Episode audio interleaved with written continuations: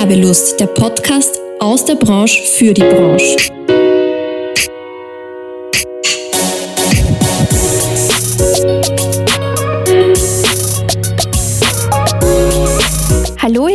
Herzlich willkommen zurück bei Werbelust, dem Podcast der Fachgruppe Werbung und Marktkommunikation in Wien.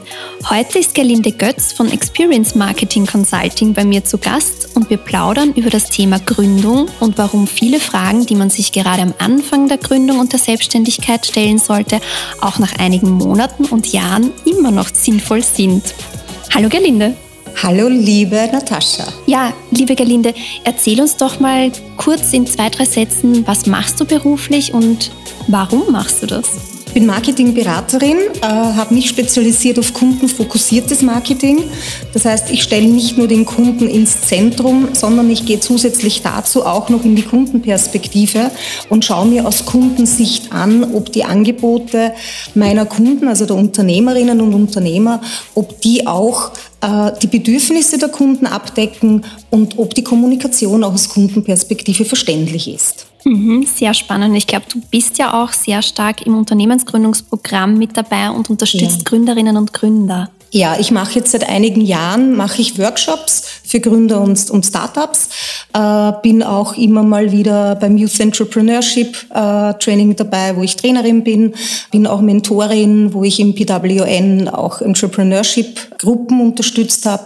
Und es macht mir einfach wahnsinnig viel Freude, mit neuen Ideen zu kon konfrontiert zu sein und ja, ein bisschen auch so Starthilfe geben zu dürfen anderen Gründerinnen und Gründern, damit die Erfolg haben mit dem, was sie tun. Ja, weil wir wissen ja, wie schwierig das ist gerade am Anfang. ja, das ist, glaube ich, die größte Hürde, dass man mal ins Tun kommt. Das stimmt, ja. das stimmt. Na, ich, ich freue mich schon sehr aufs Gespräch und bin schon sehr gespannt, was du mir heute alles erzählen wirst. Bevor wir aber zu unseren Fragen kommen, gibt es natürlich auch für dich eine Einstiegsfrage. Und zwar habe ich mich mit dem Thema Weiterbildung beschäftigt und mir angeschaut, wie das Thema Weiterbildung für uns Selbstständige eigentlich ausschaut und habe dazu auch eine, eine Studie gefunden. Und äh, in der Studie befasst man sich mit der Weiterbildung von Selbstständigen. Und 2020 sind die Weiterbildungen sehr stark Corona-bedingt natürlich zurückgegangen und 2021 zum Glück auch wieder gestiegen. Und die Frage lautet jetzt, wie viele Weiterbildungseinheiten gab es 2021 gesamt in Österreich? Was glaubst du denn? Was ist mit einer Einheit gemeint? Eine Stunde? Genau. Okay, die konsumiert wurden oder die angeboten wurden? Die konsumiert die wurden. Die konsumiert wurden.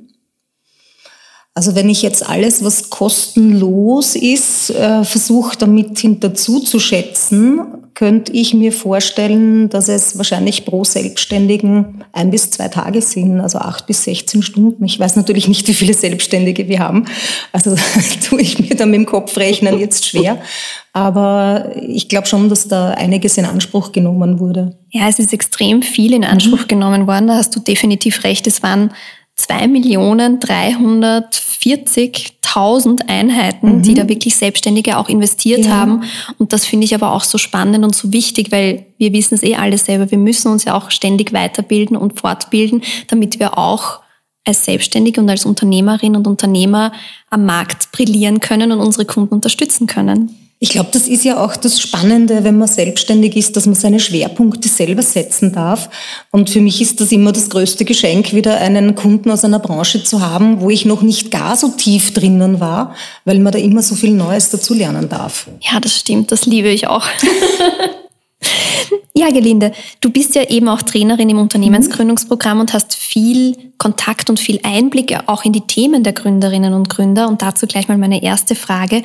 Was sind denn die Themen, mit denen man sich gerade am Anfang beschäftigt?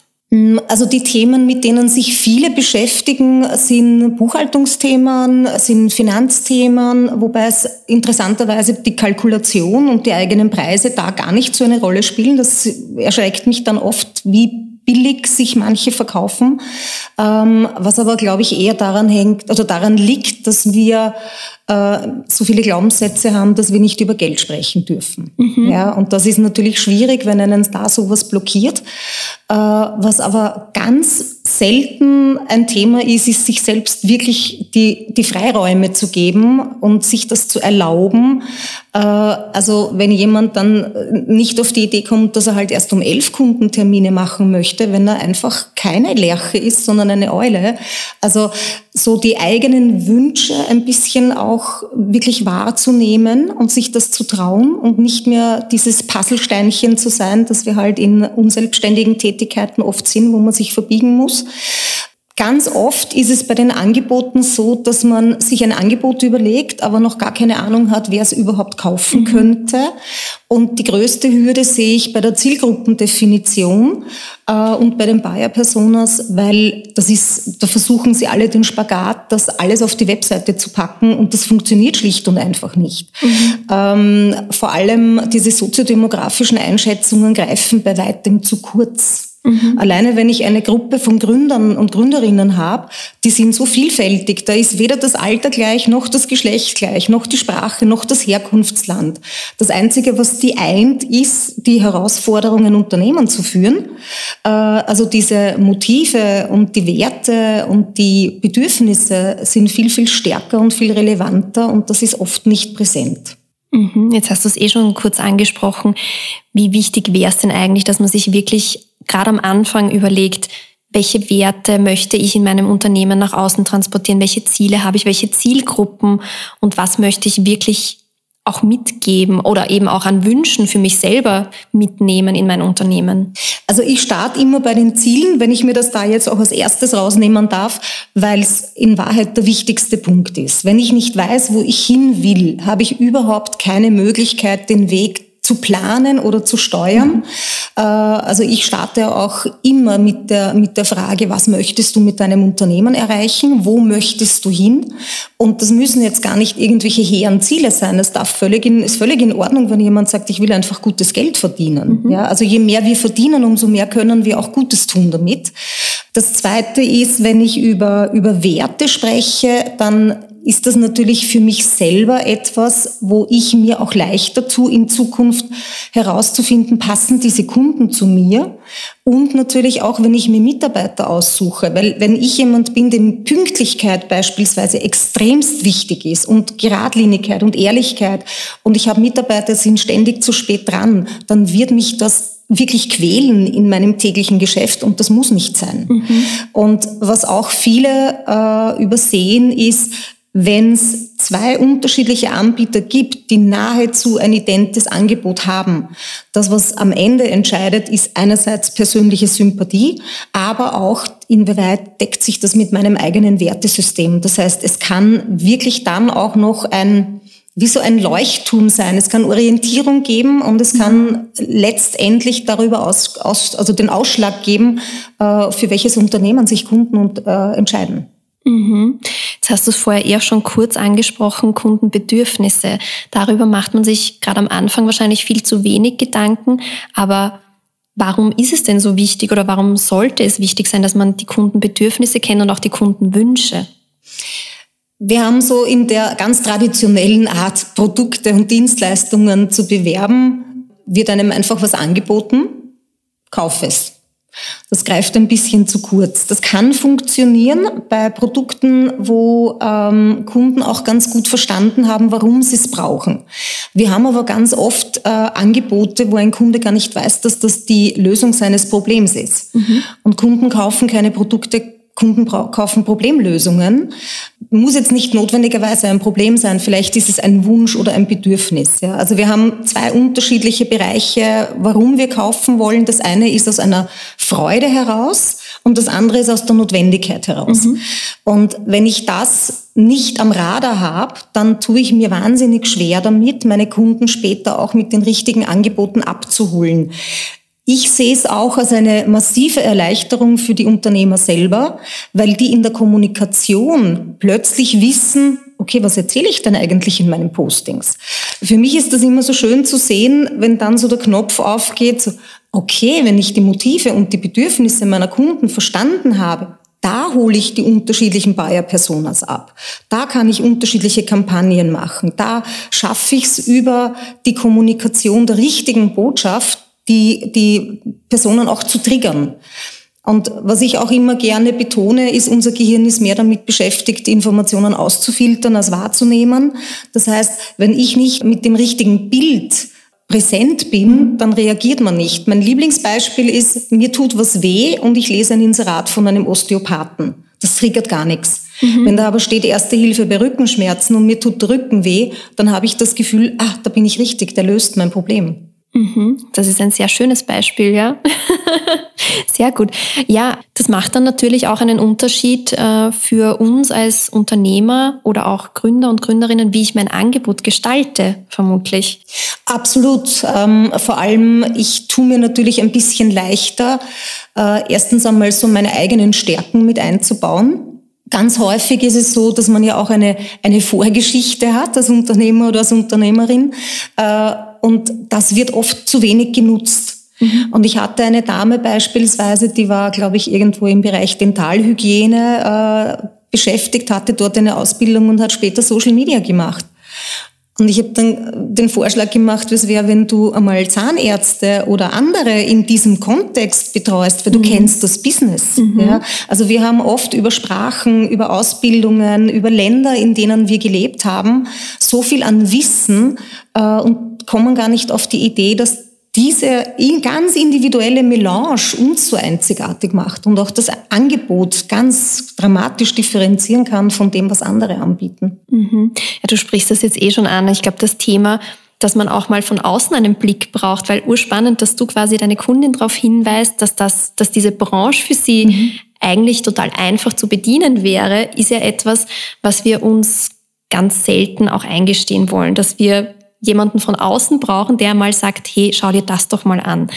Wie schätzt du das Ganze ein? Ich glaube, es ist gar nicht so sehr die Hemmschwelle, dass man sich's nicht eingesteht. Ich glaube, dass der erste Schritt ist, dass man an den eigenen Fähigkeiten zweifelt, mhm. äh, die auch weniger wertschätzt und weniger wahrnimmt, was aber sehr viel damit zu tun hat, was uns von unserem, von unserem Außen reflektiert wird. Und ich merke ganz häufig, dass meine Workshop-Teilnehmer Fähigkeiten und Stärken haben, die sie deswegen unterschätzen, weil sie dafür kritisiert wurden. Okay. Und ganz häufig ist es, also mich zum Beispiel hat man gerne dafür kritisiert, dass ich viel spreche.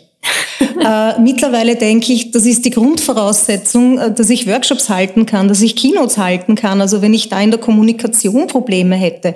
Aber da mal zu verstehen, dass Kritik von anderen oft versucht, auch eigene Stärken klein zu halten. Mhm. Äh, das ist was unglaublich Befreiendes. Und dann kann man auch beginnen, das neu zu bewerten. Und da, glaube ich, ist der Blick von außen extremst hilfreich, weil die größte Schwierigkeit, die ich sehe bei den Gründerinnen und Gründern, wenn sie was formulieren, ist, man hat ja ständig alles mhm. im eigenen Kopf parallel griffbereit. Also da schwirrt einem ja alles gleichzeitig herum. Ich tue mir von außen wahnsinnig leicht zu erkennen, wo sind die Schwerpunkte. Und es geht mir ja auch nicht anders. Ich muss mich ja auch sortieren. Äh, ich habe halt nur die richtigen Tools zur Hand und ich habe die Routine dabei. Und da glaube ich, ist es schon das sind so richtige Aha-Erlebnisse und dann kam das Schöne ist, man kann so zuschauen, wie die plötzlich aufblühen äh, und so, so äh, ja plötzlich Zutrauen zu ihren eigenen Fähigkeiten kriegen. Und das schönste Geschenk ist, wenn mir jemand sagt, du hast mich so motiviert und ich bin einfach mit so einer Lust aufs Arbeiten rausgegangen. Ach schön. Ja. Also da muss ich jetzt tatsächlich noch eine Geschichte von meiner Unternehmensgründung mhm. erzählen, weil ich habe das UGB auch gemacht mhm. und ich habe tatsächlich ganz wenige Vortragende gehabt, wo ich mir gedacht habe, das bringt mir jetzt was. Und das, was du jetzt erzählst, das ist etwas, wo ich mir denke, das hätte mir damals wahrscheinlich vieles erleichtert oder mich schneller irgendwo hingebracht, wofür ich jetzt einfach vielleicht ein Jahr oder eineinhalb Jahre gebraucht habe. Man kann dich, man kann sich aussuchen, welche, welche Kurse man macht ja. im OGB, gell? Also ja. geht's zu Gelinde. ich habe mich, ich habe mich irgendwann auch mit einer Dame, ich vernetze mich ja wahnsinnig gerne. Also nur weil ich jetzt dort Trainerin mhm. bin, heißt das ja nicht, dass die Workshop-Teilnehmerinnen ja. und Teilnehmer, dass die nicht wahnsinnig spannende Themen haben. Und ich mhm. vernetze mich auch so gerne und freue mich so, da entstehen ganz tolle Kooperationen und Freundschaften. Und eine Dame hat mal gesagt, du hast einen Fanclub. Oh. Und das fand ich extremst lustig, weil ich dann gedacht habe, okay, das unterschätzt man, wie der Austausch untereinander ist. Was ich schon deutlich merke, was meine Art, glaube ich, Workshops zu halten, dramatisch beeinflusst hat, war äh, meine Zeit als Mentorin. Mhm. Äh, und ich hatte Gruppen von vier, fünf Mentees. Da waren alle anderen überfordert und ich habe gemerkt, wow, da ist so viel Potenzial drinnen, weil sich die gegenseitig so unglaublich viel Feedback geben können. Mhm. Und das war, glaube ich, eine Erfahrung, die meine Art, Workshops zu halten, ganz, ganz stark beeinflusst hat. Und bei mir dauert auch die Vorstellungsrunde mindestens eine Stunde, mhm. weil ich muss wissen, was die Menschen tun. Äh, ich versuche dann auch herauszukitzeln, wo ist denn das Thema, weil oft sind diese Vorstellungsrunden, diese Elevator Pitches gar nicht klar. Und das ist ein geschützter Rahmen, wo man sich ausprobieren darf. Und dadurch lernen sich die auch gegenseitig so gut kennen und trauen sich dann auch Feedback zu geben. Und davon profitiert man extremst. Also das ist, glaube ich, auch die größte Challenge, wenn man, wenn man selbstständig ist, dass man jemanden findet, der versteht, welche Herausforderungen man hat, äh, Höhen und Tiefen mit einem teilt und wo man sich auch gegenseitig immer mal wieder motivieren kann. Oh ja, das stimmt. Das ist extrem wichtig, ja. Ja, warum ist es denn aus deiner Sicht wichtig und auch notwendig, dass man sich all die Fragen, die man sich schon zum Beginn der Selbstständigkeit stellt, auch nach drei Monaten, einem halben Jahr, einem Jahr noch einmal stellen sollte? Also was mir ganz häufig auffällt, dass viele Dinge, da fehlt die Basis. Also wir denken implizit ganz viel, wenn wir uns aber nicht die Zeit nehmen, die Dinge aufzuschreiben, dann fehlt die Möglichkeit, die Gedanken zu sortieren. Und das, was ich versucht habe, ist ähm, mit den Themen in meinen Workshops, und ich habe dann auch eben mit einer Kollegin gemeinsam eine Podcast-Serie gemacht und wir bieten auch da so ein, so ein Programm an, wo man, wo man als Unternehmer sich begleiten lassen kann. Es fehlt der rote Faden. Mhm. Und ich merke, es gibt so Dinge, die sind einfach nötig als Basis. Und mein, mein, meine Motivation an die, an die Gründerinnen und Gründer, das für sich durchzudenken ist, das habe ich dann einmal und dann kann ich entspannter arbeiten, weil ich muss nicht mehr alles hinterfragen. Dann mhm. weiß ich meine Themen, dann bin ich für mich sicher, weil wenn ich mir mit mir selber nicht sicher bin, kann ich es auch nicht entsprechend selbstbewusst und selbstsicher kommunizieren und das spürt das Gegenüber. Das heißt, einerseits einmal eine gute Basis zu legen, aber andererseits, wir leben ja in einem in einem dynamischen Marktumfeld. Es kommen immer wieder neue Angebote dazu. Das wird jetzt bei Dienstleistungen nicht gar so dramatisch sein, dass sich das so schnell dreht. Aber auf der einen Seite ist es ja großartig, wenn wir was Neues lernen mhm. dürfen. Auf der anderen Seite bietet es natürlich auch immer Möglichkeiten, dass unsere Kunden sich da, ja, vielleicht ein, ein anderes Bild machen können. Ich sehe das oft, dass Stammkunden gar nicht wissen, was Unternehmen alles anbieten. Ah, okay, das wusste ich gar nicht, dass du das machst. Nur dann wäre ich zu dir gekommen. Mhm. Hm, dann ist es leider schon zu spät. Genau. Also immer mal wieder sich selber zu hinterfragen, wir entwickeln uns ja weiter. Also aus meiner Perspektive ist äh, Unternehmensgründung eines der größten Abenteuer, was die Persönlichkeitsentwicklung angeht, außer Katastrophen oder, oder Kinderkriegen, weil wir so eine Nabelschau betreiben müssen. In Wahrheit, was tun wir? Wir nehmen uns auseinander und setzen uns neu zusammen. Und das ist auch etwas, was gut ist, sich gelegentlich zu hinterfragen und auch mal zu sagen, okay, nicht nur, welche Angebote und Produkte verkaufen sich gut, sondern sich auch zu erlauben, zu überlegen, was macht mir denn am allermeisten Spaß? Mhm.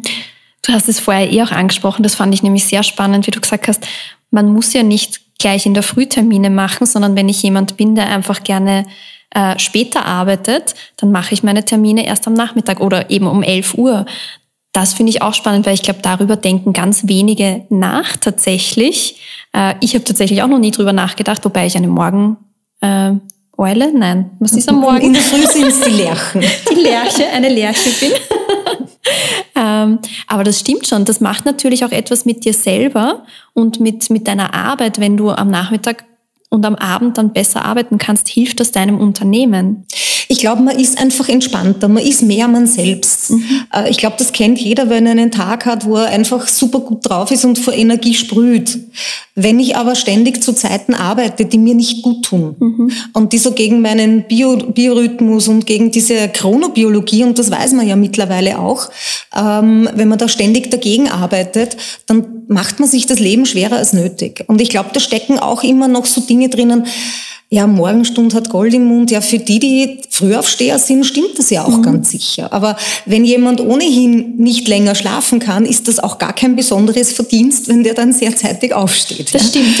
Das ist nur für die eine Herausforderung, die halt echt länger brauchen, um in die Gänge zu kommen. Ja, und wenn, ich sage immer, wichtig ist, dass es eine Überschneidung findet, die eigenen Arbeitszeiten mit den Zeiten von den Kunden. Ja, das ist relevant. Ja.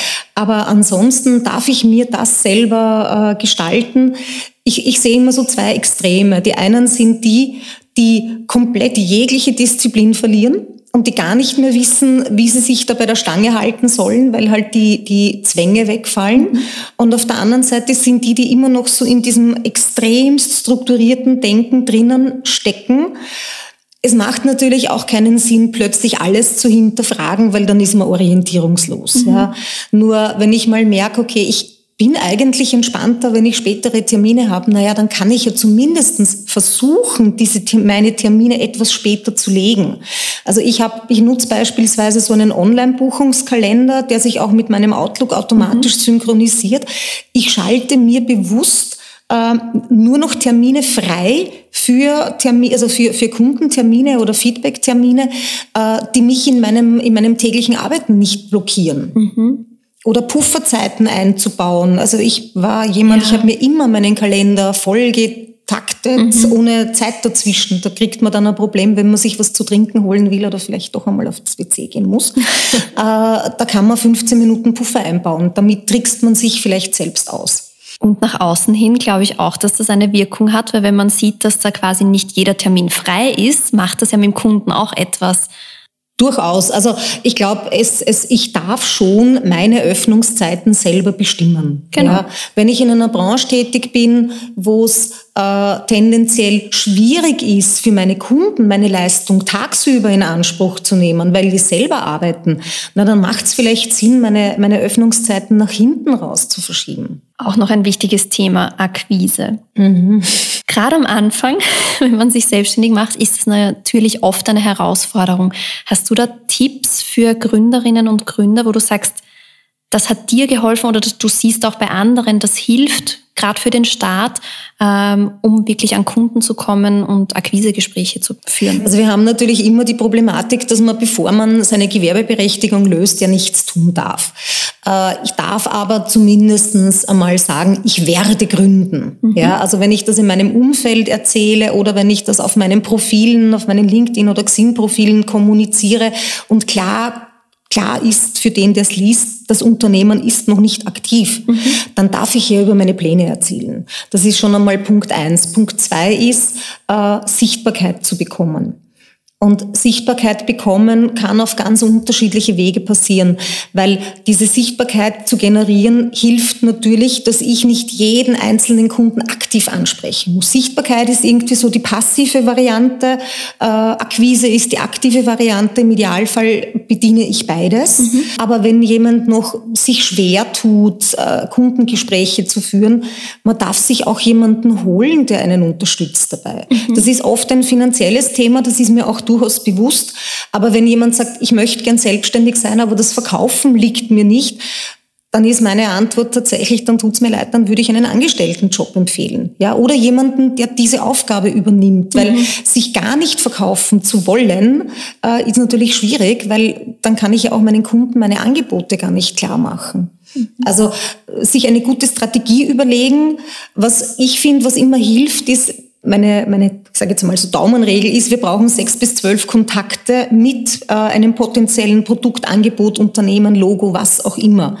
Ich kann diese Schlagzahl erhöhen. Ja, mhm. also ich kann dafür Sorge tragen, dass ich öfter wahrgenommen werde, wenn mich jetzt jemand anschreibt oder ich jemanden anschreibe. Ich kann An Angebote schicken, ich kann nachtelefonieren, äh, natürlich immer unter Maßgabe aller gesetzlichen Voraussetzungen. Aber prinzipiell kann ich da natürlich versuchen, und ich glaube, das tut, da tun sich viele schwer, im ersten Schritt eine Basis zu etablieren, um nicht sofort äh, pushy verkaufen zu wollen. Mhm. Weil ich glaube, das ist uns so zuwider. Aber auch wenn ich jetzt diese Elevator Pitches hernehme, jetzt stellen wir uns einmal die Situation vor, wir sind jetzt zwar keine Drehbuchautoren in Hollywood, aber wir stehen im Lift und jetzt lerne ich jemanden kennen. Und jetzt will mir der auf muss was verkaufen, ist meine Reaktion, ich gehe zwei Schritte zurück und denke mir, okay, das ist mir jetzt echt zu viel. Mhm. Mein Vergleich ist immer, das ist wie Daten. Mhm. Also wenn ich ein Blind Date habe und jemand fragt äh, beim ersten Date, ob er mit nach Hause gehen darf, dann ist es ein bisschen unverschämt. wenn er fragt, ob man ihn heiraten will, ist es echt spooky. Ja? Und wenn man sich das vor Augen hält, dann ist das so ein bisschen vielleicht auch in Geschäftsbeziehungen eine Basis herzustellen, macht das Verkaufen echt viel leichter. Also Netzwerken hilft, dorthin zu gehen, wo die eigenen Kunden sind. Das hilft.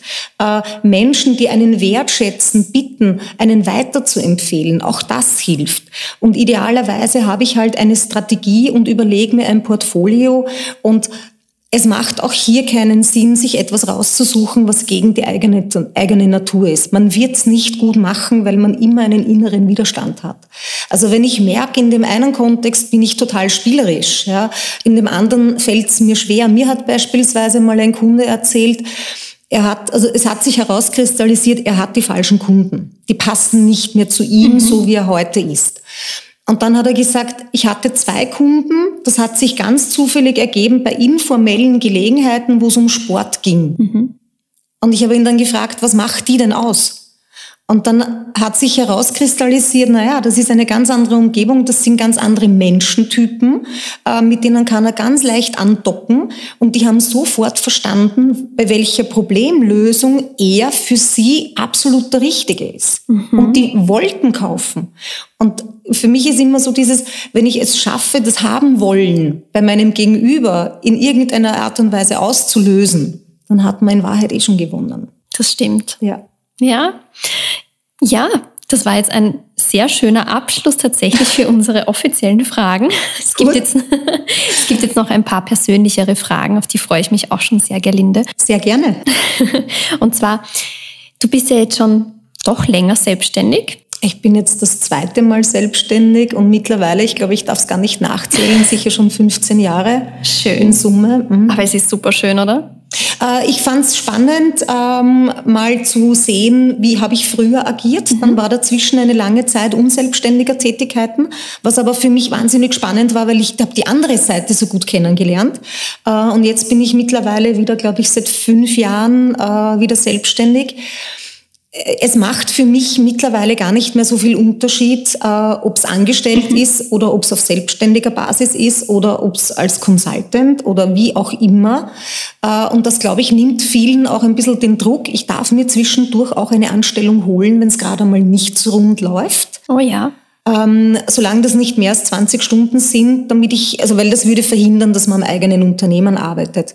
Aber warum nicht? Solange es etwas ist, wo ich meine ja, meine Vorstellungen ausleben darf äh, und mit den Kunden arbeiten kann, mit denen ich wirklich gerne arbeiten möchte, ist das perfekt. Das stimmt, ja. Ähm Erzähl doch mal eine lustige Geschichte aus deiner Selbstständigkeit. Ich habe über diese Frage habe ich tatsächlich lange nachgedacht. Ja, also so diese diese lustigen Hopperlas. Ähm, das, was mir wirklich in Erinnerung geblieben ist, äh, ich erzähle zwei Geschichten. Okay. Das eine ist eine ganz kurze, äh, wo ich irgendwann einmal so in die Runde gefragt habe, was ist denn der Kundennutzen? Und dann kam so die Aussage, naja, das, was ich vom Kunden habe. Und ich habe mir dann gedacht, okay, das bestätigt mich darin, wie schwierig dieser Perspektivwechsel mhm. ist. Ja, also ich habe das inzwischen so verinnerlicht, bei mir geht das automatisch. Mhm. Damit hätte ich nicht gerechnet, das war absolut die lustigste Antwort. Und was mir auch in Erinnerung geblieben ist, äh, was glaube ich kann jetzt noch nicht sagen, ich glaube, es war schon in der Zeit der Selbstständigkeit, da war ich auf einer Veranstaltung und da wurden Petit Fours gereicht, also mhm. diese kleinen ja. Küchlein, die dann mit Zuckerguss überzogen sind. Äh, und da kam eine nette junge Dame, strahlt mich an, bietet mir das an und ich denke, ah, ein Bunschkrapferl und beißt hinein und war zutiefst enttäuscht, weil ich habe in ein Erdbeertörtchen gebissen. Das war jetzt in der Situation gar noch nicht so spannend. Das Interessante war, was das bei mir ausgelöst hat. Und mir war plötzlich klar, Erwartungshaltung ist so wichtig, um zufrieden zu sein. Und ich habe daraus meine Bunschkrapferl-Formel abgeleitet, die heißt, Zufriedenheit ist Erwartung plus Qualität. Mhm. Mir ist so bewusst geworden, das hätte der weltbestes Erdbeertörtchen sein können. Ich hätte dem keine Chance gegeben. Klar. Und im Umkehrschluss jetzt für die Gründerinnen und Gründer und für die Unternehmen äh, ist es einfach so massiv wichtig, die richtige Erwartungshaltung zu schaffen weil sonst ist die Enttäuschung vorprogrammiert. Und das bestärkt uns noch mehr darin, dass wir authentisch sein dürfen in dem, was wir tun, weil das ja dann auch unsere Kunden zufriedener macht, weil das ja das ist, was die erwarten. Das stimmt, ja. Deswegen buchen sie uns ja, weil sie uns mit unseren Ecken und Kanten mögen. Äh, wenn jemand äh, mit uns nicht kann, wird er mit uns nicht arbeiten wollen. Ja. Das stimmt und muss er ja auch nicht. Das ist immer das Gute dran. Und das merkt man dann auch, wenn, äh, und das geht mir natürlich auch so, dass manche Menschen einfach, da bin ich nicht die richtige Beraterin. Äh, und das ist auch in Ordnung so, weil dann wird es für die jemanden geben, der einfach besser passt. Und besser, man weiß es früher, weil wir sind nicht mehr gezwungen, mit Menschen zu arbeiten, die uns nicht liegen oder denen wir nicht liegen. Arbeit darf tatsächlich richtig Spaß machen. Oh ja, das stimmt. Ja, das dürfen wir uns erlauben. Ja. Das stimmt. Ja, was war denn deine größte Herausforderung in deiner Selbstständigkeit? Ich glaube, die größte Herausforderung war, ähm, das, was alles so in mir steckt, tatsächlich auch ja, stattfinden lassen zu dürfen. Weil ich merke schon, also ich kann, äh, ich bin Zwilling mit Aszendent Zwilling. Ich halte jetzt mhm. nicht wahnsinnig viel von Astrologie, aber man hat ja so Bilder, die das, äh, mit denen, die man damit verbindet. Und ich habe immer so zwei Seiten. Mhm. Auf der einen Seite kann ich mich hinsetzen, Dinge abarbeiten, bin super strukturiert und analytisch und auf der anderen Seite mag ich aber dieses Kreative und dieses Hands-on und mag Inspiration. Und die größte Herausforderung war, glaube ich, wirklich eine gute Balance zu finden zwischen diesen beiden Dingen. Und was mir unendlich viel Freude macht, ist, Ideen entwickeln zu dürfen. Ich habe lang gebraucht, um zu merken, dass das eine Gabe ist, die tatsächlich nicht jeder hat, weil mhm. für mich selber ist das selbstverständlich und ja gar nichts Besonderes. Mhm. Da kommen aber immer welche nach. Also ich verschenke die dann, mhm. weil ich habe einfach so viel. ja. Äh, und inzwischen darf ich tatsächlich mit so vielen Menschen arbeiten, die mich inspirieren. Wahrscheinlich ist das auch ein Grund, warum man das dann zurückgeben kann. Und wo ich auch Sparringpartner bin, wo ich helfe, Ideen zu sortieren, wo ich helfe, äh, Prioritäten zu setzen. Äh, mir hat eine Kundin unlängst so ein schönes Feedback geschrieben. Äh, sie hat sich im Bereich Marketing irgendwie gefühlt wie so auf, auf, auf rauer See und hat gar nicht gewusst, was sie tun soll. Und durch meine Unterstützung ist es ihr jetzt gelungen, dass sie da weiß, wo der Hafen ist, oh, in den sie, in den, also den sie anlaufen möchte. Ähm, und ich glaube, das ist so, ja, wahrscheinlich die, die Mischung. Was ich schon auch festgestellt habe, ist, dass ich viel, viel mehr Dinge miteinander verbinden lassen, als ich gedacht habe weil ich habe einen sehr technischen Hintergrund. Ich habe viele Jahre lang Software-Marketing gemacht. Dort mhm. wollte ich ursprünglich gar nicht hin, also Telekommunikation, ja. Software, habe aber dann gemerkt, dort gibt es State-of-the-Art-Lösungen äh, und dort bin ich mit meiner Neugierde, mit meinem Neugierde stimmt nicht, bin ich neugierig, ich bin wiss, wissbegierig. Mhm. Dort bin ich einfach wahnsinnig gut aufgehoben mhm. gewesen.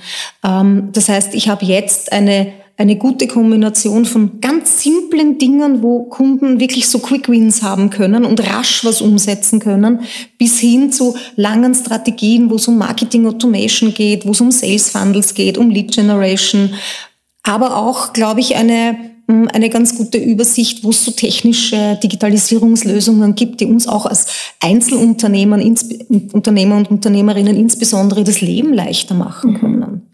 Und das Schöne ist, ich habe so das Gefühl, ich bediene mich aus so einem riesen Portfolio, ähm, habe aber gleichzeitig wirklich absolute Spezialisierungen. Sehr gut. Und zum Abschluss noch eine letzte Frage. Was möchtest du anderen Unternehmerinnen und Unternehmern mitgeben auf ihrem Weg? Sich helfen zu lassen, wenn man merkt, es wird eng. Wir glauben immer, wir müssen alles alleine schaffen. Äh, ich glaube auch, man sollte sich wirklich lösen von diesem mein Haus, mein Auto, mein Pferd oder was auch immer man dann in dem Kontext hat das Unternehmerleben ist nicht immer so rosig. Ja, also wir sehen halt sehr häufig nur die ganz positiven Dinge. Jeder hat Höhen und Tiefen. Und ich habe irgendwann so diese Phasen der Trauer in die Phasen der Selbstständigkeit äh, ja, umgewandelt, weil wir haben diese himmelhoch jauchzend Phasen und manches Mal geht's gar nicht. Mhm. Ideal ist, wenn man irgendjemanden hat, mit dem man gemeinsam Dinge machen kann. Ja, mir hat vor Jahren eine Trainerin diese Idee von Business Buddies äh, vorgestellt, was ich grandios finde, oder sich auch in Gruppen zusammenzufinden, sich durchaus auch mal einzugestehen, okay, die Richtung funktioniert nicht. Ich finde irgendwie, wir haben so eine Kultur von Scheitern Mhm. Wir schöpfen auch so selten aus dem Vollen. Wir gehen so oft in den Mangel und konzentrieren uns auf das, was wir nicht können, statt dass wir uns überlegen, okay, was, was ist denn wirklich da? Woraus, woraus kann ich denn was machen? Und oft ist es gut, weniger zu machen und sich auf das zu konzentrieren, das wird eh groß. Ja, aber die, die, diese eigenen Fähigkeiten, sich da wirklich auch drauf zu besinnen, das macht einen riesengroßen Unterschied. Und oft ist es auch so, dass man gar nicht nur vielleicht einen Berater braucht, der einen bei den Fakten hilft, weil mhm. das kann man eh. Äh, ich habe gemerkt, ganz häufig ist es bei meinen Kunden so, dass es so eine Mischung aus Marketing und Mentoring ist. Mhm. Einfach da zu sein, den Rücken zu stärken, Hilfestellung zu geben oder wenn jemand einfach einmal enttäuscht ist oder wenn irgendeine schwierige Situation ist, wir müssen nicht alles selber lösen. Ja, wir haben viele, die uns unterstützen. Wir müssen uns nur die richtigen rauspicken. Also was glaube ich, was eine, ein, ein wirklich guter Tipp ist, die Menschen, die versuchen, einen ein bisschen immer einzubremsen und ein bisschen ähm, zurückzuhalten, dass man mit denen zumindest im unternehmerischen Kontext sich weniger austauscht und dann eher die sich holt, die einem Energie liefern, die so, ja, die so sprühen, die so motiv, ja, die, die die Motivation liefern dort, wo man Energie tanken kann. Und wir kennen das alle, wir gehen aus manchen Workshops, aus manchen Meetings raus und sprühen vor Energie. Ja, weil wir so inspiriert sind. Und sich mit solchen Menschen zu umgeben, hilft gewaltig. Das war jetzt wirklich ein so schöner Abschluss. Also mutig sein, an seine eigenen Fähigkeiten ja. glauben und sich mit Leuten austauschen, die einen motivieren und inspirieren. Ja. Dann kann gar nichts mehr schiefgehen, oder? Es kann zumindestens, ich glaube, man hat zumindestens ein gutes Backup. Also schiefgehen kann immer was und das ist auch völlig in Ordnung. Ich sehe das immer so als eine große Spielwiese mit unendlich vielen Experimenten. Mhm. Wenn was nicht funktioniert, dann weiß ich, okay, ich habe es probiert, dort muss ich meine Aufmerksamkeit gar nicht mehr hinlenken, ich darf mich auf andere Dinge konzentrieren. Wir lernen ja daraus. Stimmt. Und mein Lieblingsbeispiel ist, also wenn ich mich nach einmal Scheitern zufrieden geben würde und sagen würde, hm, hab's probiert, klappt nicht, wir würden alle noch am Boden herumrobben, weil Kleinkinder fallen so oft auf die Nase, die stehen wieder auf, die probieren es noch einmal. Und ein bisschen geht es uns als Unternehmerinnen und Unternehmer auch so, weil wir können es nicht vorhersehen, wir müssen probieren. Das ja? stimmt. Es ist wirklich ganz viel ausprobieren und schauen, was funktioniert gut. Da gehört halt dazu, dass ich die eigenen Aktivitäten und die eigenen Maßnahmen versuche auch zu bewerten, mir im Vorfeld überlege, was will ich damit erreichen und mir dann auch anschaue, hat es mir geholfen, ja oder nein. Also Marketing ist natürlich etwas viel, hilft viel, immer. Mach lieber die richtigen Dinge und habe dann dafür eine gute Life-Work-Balance. Auch das habe ich gelernt, äh, dass man einfach auch für die eigenen Bedürfnisse Raum schafft. Mhm. Also ich muss jetzt sagen zum Abschluss, du hast mich heute wirklich inspiriert und motiviert und ich gehe heute sehr glücklich aus dieser Folge raus. Ich hoffe, dir hat es auch Spaß gemacht. Das freut mich sehr. Es war fein, mit dir zu plaudern. Ich hoffe, dass wir öfter Gelegenheit finden dazu. Ich glaube schon. ja, vielen lieben Dank, dass du da warst, Gerlinde. Schönes Interview. Danke, fand ich auch. Und an alle Zuhörerinnen und Zuhörer da draußen, danke fürs Zuhören und bis bald, eure Natascha.